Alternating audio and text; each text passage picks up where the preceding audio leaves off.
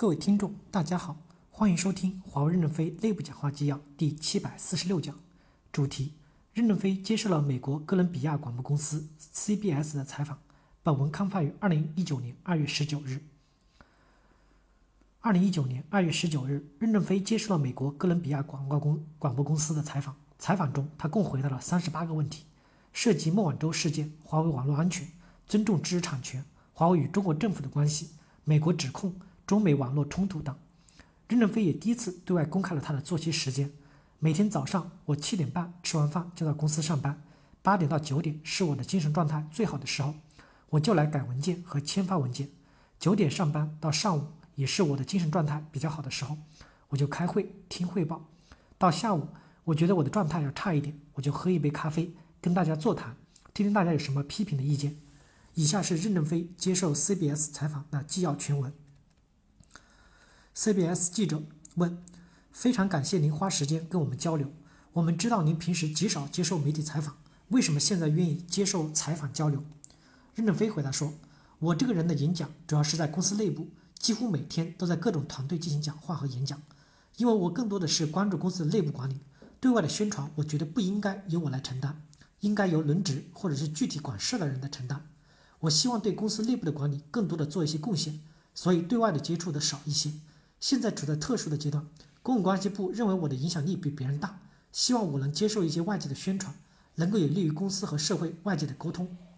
记者问：现在华为公司的名字经常出现在媒体的头条，针对华为有多很多的罪名和指控，特别是你的女儿孟晚舟女士，现在还在加拿大温哥华受到软禁，原因是违反了伊朗的制裁协定。她现在过得怎么样？任正非回答说：第一，华为公司过去是一个不出名的公司。因为我们从事的是电信网络建设，全世界只有三百多个大公司是我们的客户。当我们做终端的以后，开始就有点出名了。大家知道华为卖手机，但是卖买手机的人一部分是喜欢你的，还有一部分人是不喜欢你的。不喜欢你的人也不关注华为。现在美国来指控华为公司，因为美国的社会地位很高，他让全世界人民都知道华为。当然，他可能对华为好与坏还不能够区分，但是把华为的知名度提高了，让全世界人民。知道有个华为，感谢美国政府给了我们的宣传。现在对我们的指控，指控不是判决，指控只是一个法律诉讼的前面过程。我们可能通过法律的程序会把这个问题解决，通过法院的判决来解决。孟晚舟在加拿大扣留，我认为这是一个政治事件。孟晚舟是一个非常好的女孩，而且很努力学习，很努力工作。她担负起财务体系的建设，目前也是世界上最好的体系。而且这个人很见义勇为。当日本大地震、大海啸。核电站核泄密、核泄漏、抢险救灾的时候，他是从香港飞往东京，整个飞机上只有两个人，其中一个是他。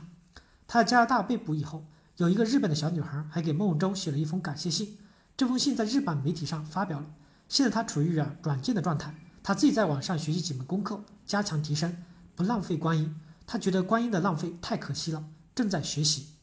我们有时通通电话，我知道电话是不保密、不安全的，有时候就给他讲讲笑话。问候问候，我觉得他精神状态还挺好的。记者问：上周的二月十三日是孟晚舟女士的生日，错过了她的生日庆祝，您肯定觉得很难受吧？任正非回答说：我觉得这对她人生有很大的意义。中国古时候有一句话：不经磨难不能成才，没有伤痕累累哪来皮糙肉厚？他这次的磨难应该对他的人生是一次腾飞的拐点，我想他会走向更加的成熟。孟晚舟虽然从小到大都非常的努力。但是他还是比较顺利的，没有太大的挫折。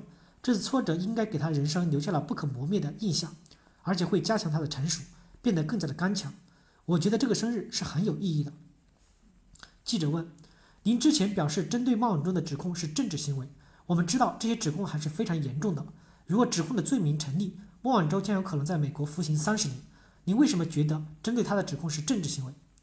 任正非回答说：“现在来说。”美国和加拿大的司法系统首先是公开的，然后是公正公平的，最终是要公开出来所有的证据和所有过程的。只有在法庭的判决以后，我才能回答你这些问题。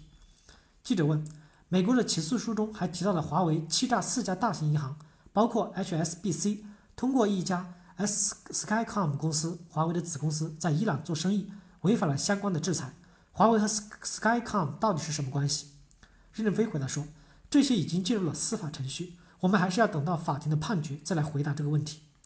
记者问：“华为是不是违反了国际相关制裁的法律法规？任正非回答说，这也要法庭的判决。